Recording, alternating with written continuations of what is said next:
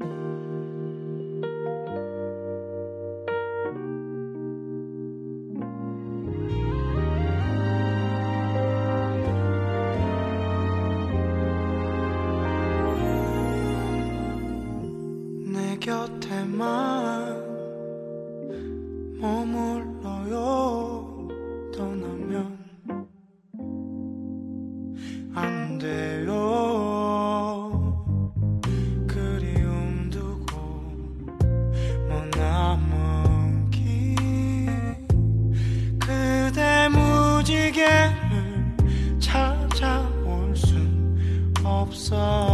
Bonjour à tous, bienvenue dans cette émission Parlons de la francophonie.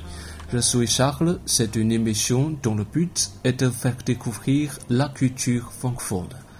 大家好，这里是漫谈法兰西，我们是一档以泛法语文化为主题的播客节目，旨在为中文世界的朋友揭开法语世界神秘的面纱。大家可以通过搜索“漫谈法兰西”在喜马拉雅、苹果播客和每日法语听力上找到我们。在二零一七年七月份，《漫谈法兰西》开播的第四期的时候，我们当时邀请到一个小嘉宾，叫 Ciel，他介绍自己在蒙特利尔的小留学生生活。那今天时隔两年之后，我们再一次邀请到了 Ciel，这时候他已经是一个大学预科的学生了。那我们再一次跟他到节目里来聊一聊他最近的一些生活。那 Ciel 跟大家打个招呼吧。Bonjour tous les audiences de, parlant de la francophonie, je m'appelle Ciel. Je suis une élève de Cégep à Montréal et c'est mon seconde année. Euh, ça me fait plaisir de venir euh, parlant de la francophonie et je suis très contente d'avoir de la chance de partager mon expérience de vivre euh, dans une région francophonique. -hmm. 那你刚才在自我介绍里介绍你是 CJEP 的一个呃二年级的学生，对，没错。啊，CJEP 这个概念好像我们的听众还比较陌生，能跟大家介绍一下什么是 CJEP？其实，在上一期节目也大概介绍过魁北克的学校系统。CJEP 呢，就是一个大学预科的一个机制，就是。魁北克的学生会稍微就是特殊一点，他们在高中毕业之后会要不是立刻去大学，而是去一个叫做大学预科的一个学校，因为魁北克它是中学整体就只有五年，然后嗯。绝大多数的专业可能在大学的绝大多数专业可能就三年，所以中间多出来两年呢，可以给你去上预科，是一个过渡过程嘛。因为西方的教育系统就是大学前相相对放松一些，但是大学之后就会非常紧张，很多就是其实会出现很多那种大学生没有办法适应的那些社会问题，可能会就是会。就是会影响到啊学生的一些心理啊，甚至就会有很多大学生初到大学不适应这种情况，会出现很多不一样的问题，所以会专门放一个嗯 CJEP 的两年。其实这两年也是比较变化多的两年，毕竟就是十七八岁、十九岁这几年嘛，是一个人比较关键的几年，所以在所以在中间放一个过渡的话，我觉得是对于。一个 teenager 就是一个青少年来说，adolescent 来说是一个比较重要的一点吧，就是，所以这就我觉得是魁北克有一个预科好的地方。嗯，就是在上一期节目的时候，你是讲你的高中生活，那这一次的话，已经转变成了一个即将读完 CJEP，然后要进入大学的一个阶段。那对比这两个阶段的学习，你觉得有些什么样的不同啊？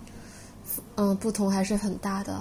像高中的话，你最多可能会需要有那么几，你的假设你有七八门课，但是你可能只有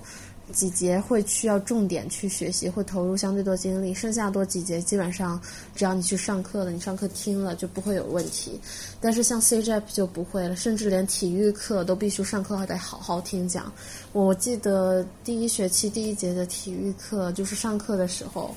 要记住那种肌肉组织的名字，那种拉丁名字，就是特别特别长的词，然后还要考 quiz，还要考测验什么的，就是真的每一科，就算是选修课，就算是体育课，就算是你认为不是很重要的课，都是很重要的，都是需要非常认真去学的。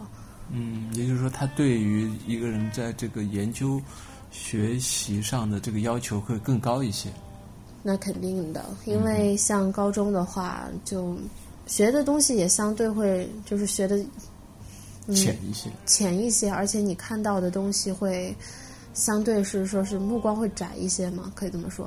像 CJP 的话，它会给你完全拓宽你的视野，然后学的东西也会比高中的层面要深很多。嗯，那对语言的要求也会更大。那肯定的，像上了 CJP 之后。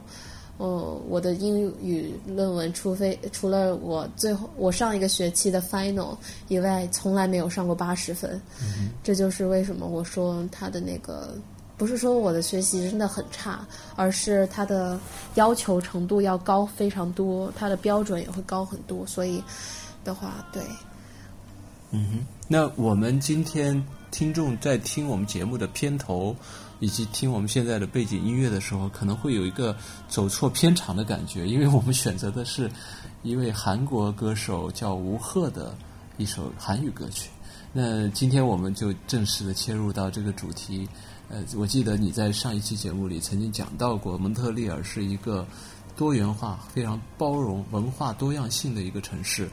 呃，那今天我们聊的这个主题，也就是想讲一讲。韩流这个现象，以及韩流文化在蒙特利尔的一个影响，啊，所以大家实际上没有跑错偏差，我们还是在 funk for me 的这样的一个范畴里来谈论这个文化的现象，只是我们更加泛了一些。那这首歌，先请 C L 跟我们介绍一下，呃，为什么选择这首歌来作为片头？呃，可能是大概大半年前，反正不到一年前，我在看一个韩剧，叫做《请回答一九八八》。呃，一开始看这个剧呢，是因为当时实在是有点想看韩剧了，然后记得这个剧的评分非常高，所以我就去看了一下，就感觉特别特，真的就是名不虚传，就觉得非常好看。然后后来就推荐给爸爸妈妈看。然后，因为《请回答一九八八》的那个年代是在一九八八那一年的十七八岁、十九岁的少男少女的一些故事，所以会跟爸爸妈妈出生的年代和生活的年代比较像，会引起爸妈很多的共鸣。所以这也算是，嗯，可以算是我妈妈第一次，就是也不是第一次吧，就是为少数的那个韩剧，少数很喜欢的那那些韩剧。我爸妈很喜欢的话，我也就是很开心。然后里面就是就感觉很少，就是很少数的我们的审美，或者是我们追就会喜欢追同一部剧。然后这首歌，这个歌就是唱这首歌的歌手，其实也有些特别。他是一个在中国长大的韩国歌手，嗯，声音当然是非常好听了。然后因为履历啊，还有各种的，所以我觉得。这个歌手也是有也会有一点符合我们这个节目的一个特点，就是集合多种文化的一个歌手。嗯，那这个歌手包括这些 K-pop 所代表的韩流的这些韩国文化，在北美地区，在你所处于的这个文特利尔这个城市，你的自己的朋友这个圈子，你觉得影响大吗？嗯，是这样子，因为我本身是喜欢跳舞的一个人。当初刚刚开始接触流行舞蹈的时候，看的也多是韩国男团、女团的那些舞蹈。所以现在呢，在跳舞的时候，我接触的跳舞的队呀，都会是都是那种绝大多数都是跳翻跳 K-pop 的舞团，当然也有其他舞团，但是现在的圈子主要的都是。呃，跳 K-pop 的呀什么的，所以在我们的圈子当然是影响巨大的，因为 K-pop 基本上就是我们出名的来源，可以这么说吗？我们学校的社团也是，就是每是我们学校的 K-pop 社团是我们学校最大的社团之一，大概社员有六十多个人吧，每年还需要通过海选来选入社员，就是你必须得通过 audition 才。就才能够成为一名正式的社员，这样子。嗯，就是这个现象，我刚才也查了一些资料，就是“韩流”这个名词，实际上是从嗯韩国围棋呃冲击世界的时候，中国媒体呃发明了这个名词叫“韩流”。那个是上个世纪的事情。但是把它当做一个文化现象来讨论，实际上也就是大概最近十几二十年的一个一个一个事情。呃，你刚才说到韩国的文化 K-pop，就是韩国的流行文化，实际上已经在蒙特利尔有很大的影响面了。就是我我我是觉得有个很纳闷的一个地方，就是就我的观察来看，西方的白人社会其实它的主流文化肯定是基于欧美的。呃，美国的好莱坞文化，或者是欧洲的一些呃艺术、一些文化，呃这样的一些交融的，尤其是法语地区还是比较挑剔的，它对于外来文化的接受度实际上是向来是比较慢的。那为什么蒙特利尔，呃，尤其像青年人这个群体，会这么接受一个东亚的一个流行文化呢？是这样的，首先魁北克它是一个加拿大的省。加拿大本身就是一个移民国家，所以在加拿大里面没有绝对的呃是谁哪个人种是主流，因为就是大家都差不多，都占比都挺多的，亚洲人也很多，黑人也很多，中东地区的人也很多，白人当然自然也很多，甚至就是原住民，甚至也还是会有一些的。所以说，大家对于，但是每个每个。每个人种，他们移民进来的时候，都还是会想着尽可能保留一些自己祖源上面的一些文化影响。所以，这就是为什么现在的大家也都是很具对于不同的文化会具有一个包容性。所以，这也就给韩流现在给在北美的一个流行打下一个基础。嗯哼，也就是说，大家实际上是一个开放的心态。并没有说呃固守自己自己的文化，对于外来的文化也是有着这种愿意去接触、愿意去嗯尝试的这样的一个心态。是的，嗯，那再比做个对比，东亚三国——中国、日本、韩国这三个国家，实际上是非常有代表性，而且是东亚文化的非常有主流的部分。但是这三个东亚文化在北美的这个。这个社群或者北美的社会的影响是一个怎样的一个？你觉得是怎样的一个排序？流行文化，流行文化的话，那绝对是韩日中。韩日中，对，就是韩国甚至超过了日本。嗯，可能也不一定吧，看是不同的社区社群吧。像我处在的社群，那可能就是韩日中，因为我的社群是以韩流为主的，因为我们是主要是跳舞嘛。像其他社群，假设比如说你看是日本动漫社群，或者是喜欢中国音乐的，或者是那些，那可能顺序又会不一样。但是就整个大众来看的话，影响面比较大的还是韩国的。流行文化，如果单凭歌舞方面的话，单凭假设是偶像文化的话，那韩国绝对是没没话说的。嗯哼，那它火到什么程度呢？像像一般的就街上老百姓会知道韩国的这些歌手啊，这些电影明星啊这些人吗？可能现在知道的还不是特别多，但是很确定的是，BTS 这个招牌已经打出去了。然后紧随其后的还有一个韩国女团叫做 Blackpink。现在这两个团，BTS 和 Blackpink 绝对是在北美最具有代表性的韩国男团和女团。嗯，那就是街知巷闻。嗯，也不至于皆知向闻，可能 BTS 会更皆知向闻一点，但是可能很多人会知道这个名字，但是对他们的音乐作品可能最多听个一两首，嗯，或者当然也有很多变成粉丝的，但是，嗯，我我也不是特别认识不太接触韩流的人，因为现在的圈子主要是接触韩流的人，所以我也没有办法太替他们说些什么，但是据我观察来看，BTS 还是知名度蛮高的，嗯。那我们再来分析一下，为什么这些韩国的 K-pop 的文化在北美会比较受欢迎呢？你觉得它有些什么特点？嗯，首先一个东西是会得到人的喜爱，就证明它会有自己，它它和别人不同，会和别的东西不同。一般你喜欢一个东西的时候，会肯定会觉得哇，这个东西很。呃，这个事物很优秀，或者是很独特，或者是哇，和我见过的其他都不一样，这样你才会有是想消费的冲动。所以 K-pop 也也是同理。当然了，你也不能太过的脱呃脱离大众审美，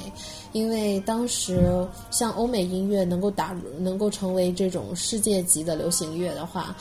它是确实是融入了，比如说，假设是以假设以白人为基础的话，那确实会融入白人特为特色的一些东西。但是同样的，通俗的也绝对是少不了的，因为一个东西要成为大众都能接受的话，那一定会具会需要有很多的通俗性。所以 K-pop 也是同理，它在保留了自己一些亚洲特质、亚洲音乐特质的。嗯，同时韩国音乐特质的同时，也融入了非常多的通俗性以及各个方面的高高要求的制作，所以这就是为什么现在会在海外拥拥有越来越多的粉丝。嗯，你说的他就是说又有自己的特色，又融入了西方的一些音乐元素，是这个意思吗？是的，现在大家的风格就是，其实世界上的人们。听喜欢听的歌曲，他们的风格还有取向，其实都是大同小异的。毕竟大家都是人，大人的话就会有文化差异背景所带来的审美不同，但是只要是人的话，还是会有就是一些共通性。嗯，所以是这样子的。那那你觉得，比如说，就是拿这个韩国流行音乐来说，它好像很多都是这种 R&B 的风格，Hip Hop 的这种风格。然后再加上它的韩语的韩韩国的这些热舞啊或者街舞啊这些元素是这样嗯，不能大概的这样概概括，其实因为它的风格是很多样性的，这就是为什么会吸引越来越大的受众，因为它的多样性，所以风格的多样，所以才才可以吸引到各个层面的观众。你你说它的风格多样的话，嗯，有哪些多样性？具体多样性到什么程什么样的一个有有例子可举？比如说，你下面跟大家分享一个你觉得是一个代表性的东西，能够证明韩国的。首先，它肯定是优秀，它的内容产，它的这个呃艺术作品优秀，才能够有更好的受众嘛，是吧？是的。那它这个多样性，它的优秀的特质表现在具体的哪些哪些地方？然后你举一些例子给我们听一下。它的多样性，音乐类型我倒是不能够太类举，因为我我自己也不是一个音乐方面的专家。但是作为一个也算是韩流的追随者吧，我可以大概的列出一个韩流多样性，仅仅从感觉和风格上来看。比如说，假设是不，这个不仅限于男团或者女团，可以整整个来讲，韩国的艺人分为很大很多类。从从 idol 也就是偶像到演员到歌手到舞者到呃搞笑艺人到呃主持人到呃很多很多很多很多类，然后呢，在这么多类之中，假设我们单挑偶像来看 K-pop 这么来看来的话，歌曲也会拥有很多的不同的风格，不仅仅是简单的哦，比如说性感、帅气、可爱，不仅是简单这样，他们会。每一个团体，甚至是 solo 艺人，他们每一次所回归，就是每一次出段单曲、出专辑，绝对会保持在保持个人特色的情况下，进行一个风格的转变，或者是一个呃嗯，就是一些做一些不一样的调整，会带来给粉丝不一样的惊喜，也会尝试不同的概念，有时候就会，其实我记得之前。他们会甚至会针对一些社会事件做出一些啊不同的一些专辑的一些创作呀什么的，所以这就是我会觉得就是比较有意思的事情。嗯，就是他创作的这些题材是紧贴住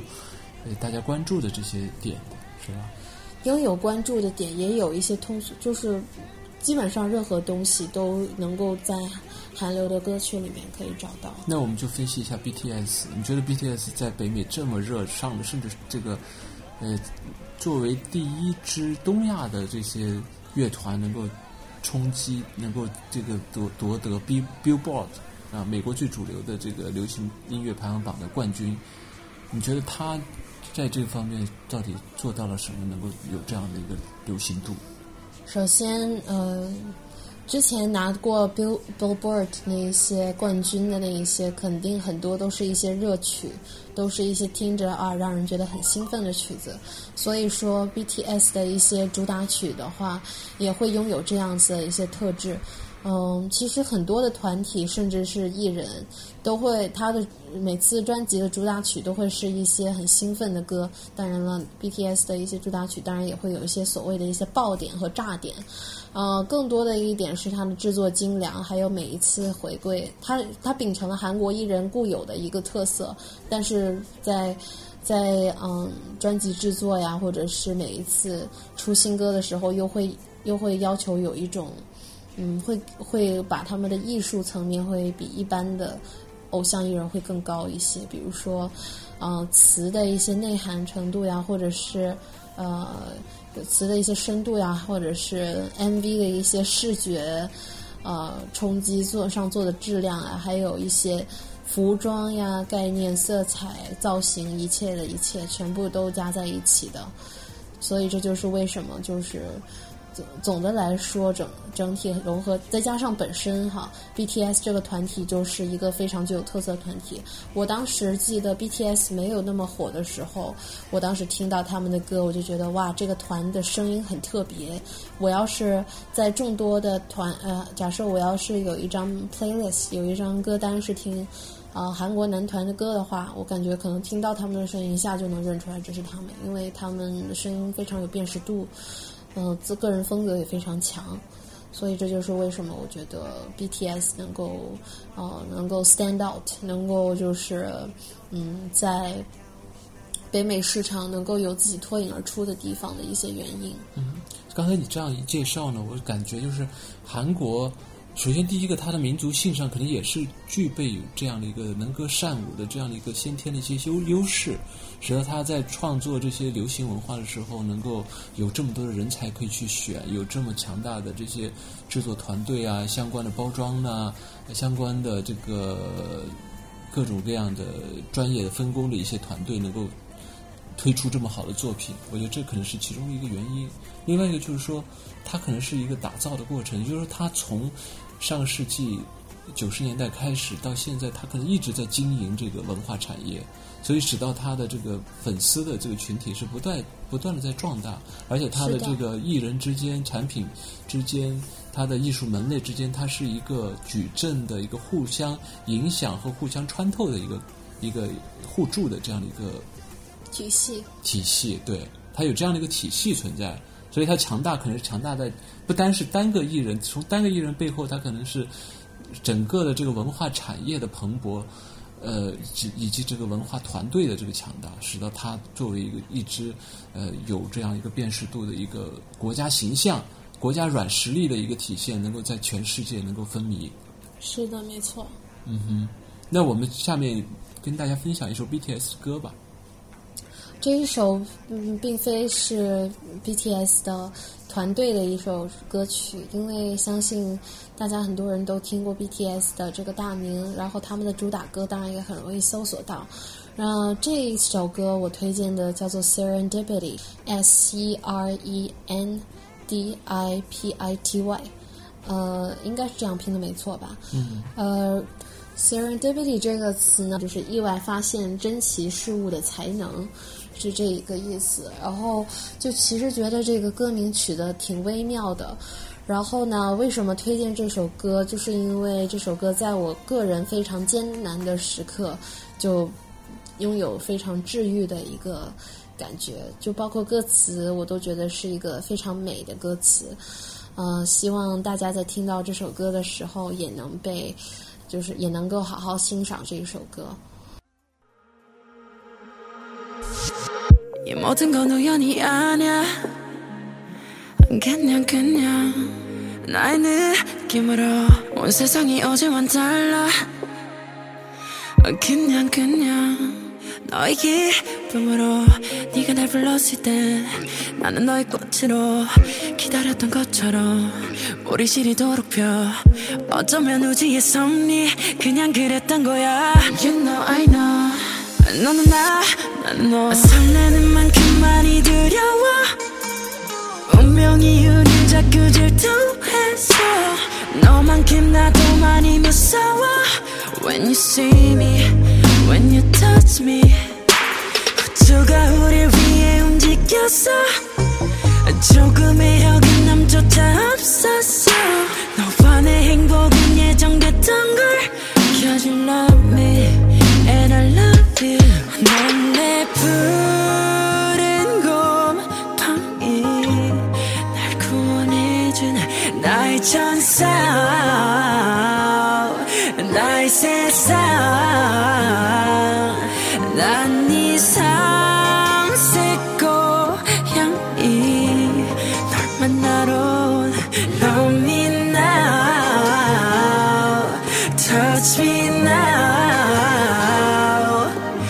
Just let me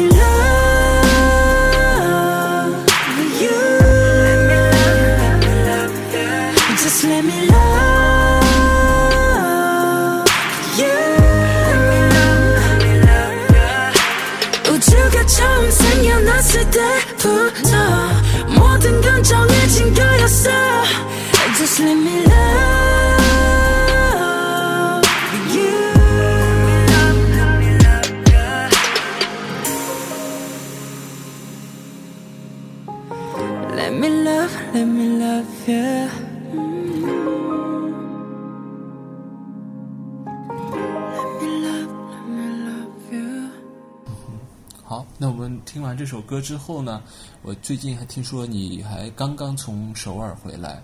是第一次去韩国，啊，第二次去韩国哈，嗯，呃，但是是第一次去到韩国的半岛的本土啊，之前是在济州岛。是的，那这一次去到韩国之后，你对于韩国的流行文化这块又有没有什么新的认识？呃，韩国的流行文化其实去了跟我之前了解的差不多，因为之前周边也有韩国朋友，所以或多或少的也能够知道一些关于韩国的事情。但是关于流行文化这一块呢，我还是会，嗯，之前就在听说过，在韩国的一些比较热闹的街头会有看到一些公演。这有的时候会是艺人会来会来做一些特别公演，当然更多时候可能会是一些练习生，或者是一些舞团的人，或者是一些卖艺的人啊，甚至是一些想出名的人会在那边去做一个这样的表演。然后我当时也就是慕名前往，会在我当时在宏大的街头，真的就是看到了非常多在表演的人。然后其中呢，就是印象比较深刻的是一个舞团，当时应该也是在做一个宣传公演吧。有这位这个舞团有其中三个男生，然后当时就还是不得不感叹一下韩国这个娱乐产业的一个强大，因为他们虽然仅仅是舞团的两呃三个人，但是他们的言行举止，还有舞蹈能力，还有关于。嗯，比如说表情呀，还有跟台下观众的互动啊，可能真的就是感觉像真正偶像一样的。就他们甚至连舞团的人都是这种非常高要求，然后算是一个整体的一个呃塑造，然后就是在观众面前给呃就是送到观众面前的。因为本身 K-pop 和其他呃，相较于欧美的 欧美的其他流行音乐不同的是，它对于除了歌舞、rap 上面基本上是一体装以外，它还需要特别的对于外貌上的、对于呃对于身材上的、对于各个方面要求都非常严格。所以当时在街头看到舞团的人也是这种，呃，也是这样子的。我当时就其实哎还挺惊讶的。嗯其实韩国把这个文化产业作为一个战略性的一个产业去发展，是非常有对于整个国家形象的提升、软实力的塑造都是非常有帮助的。我看到一份资料说，韩国的目前韩流文化产业直接的产出是五十亿美元一年，但是对于国家软实力、国家形象的排行的提升的帮助是很大的，是从。呃，几年前的二十五名开外，到现在十一位，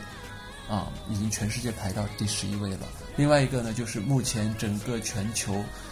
啊韩流文化粉丝的人数已经达到了一亿，啊，从这个中东到南美到呃北美到欧洲到东亚，就就不用说东南亚等等各个地方，每个地方都会有非常。被韩国文化影响的方面，然后我再想问最后一个问题，就是 C-pop，或者是说中国的流行文化，你在北美蒙特利尔的观察，有没有相关的一些影响的一些，嗯，这个影响力是怎样的？另外一个就是说，我我说的影响力肯定不是说在华人群体里的，就是说在于普通的社会里的影响力是怎样？另外一个就是说，如果 C-pop 要走这个 K-pop，要学习他们的这条路路发展之路的话，你有什么相方相关的一些建议？嗯，如果不如果除去华人群体的话，其实 C-pop 的影响力真的是可以说非常非常小的，因为嗯，当时 C-pop 为什呃在北美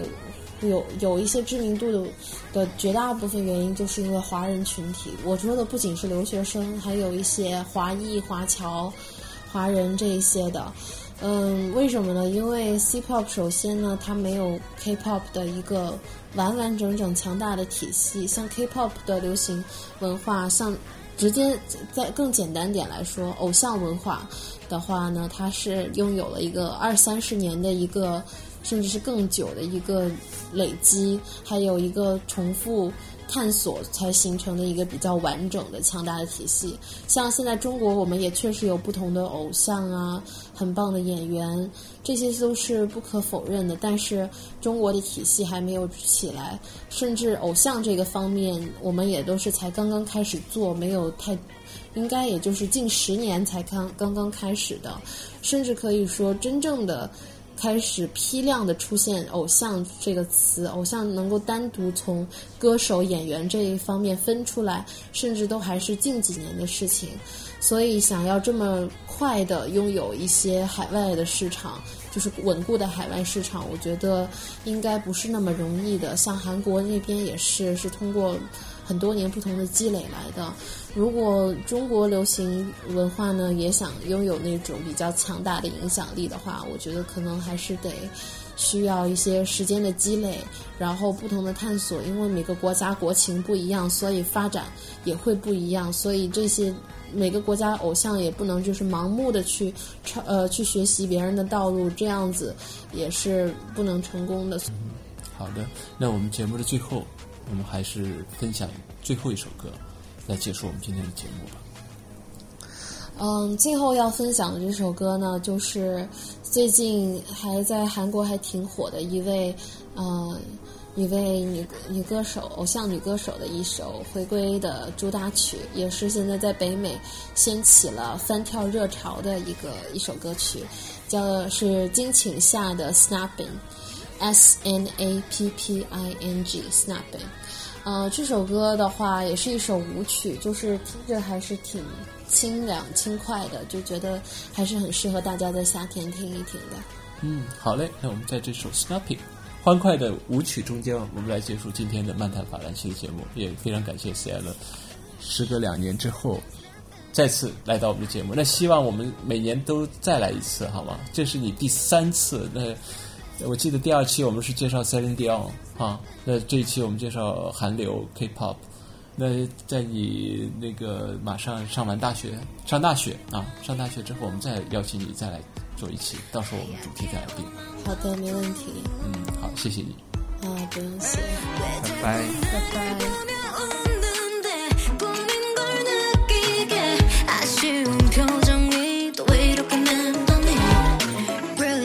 pocket, baby, going long. Doesn't matter what you, baby, hater love. 네가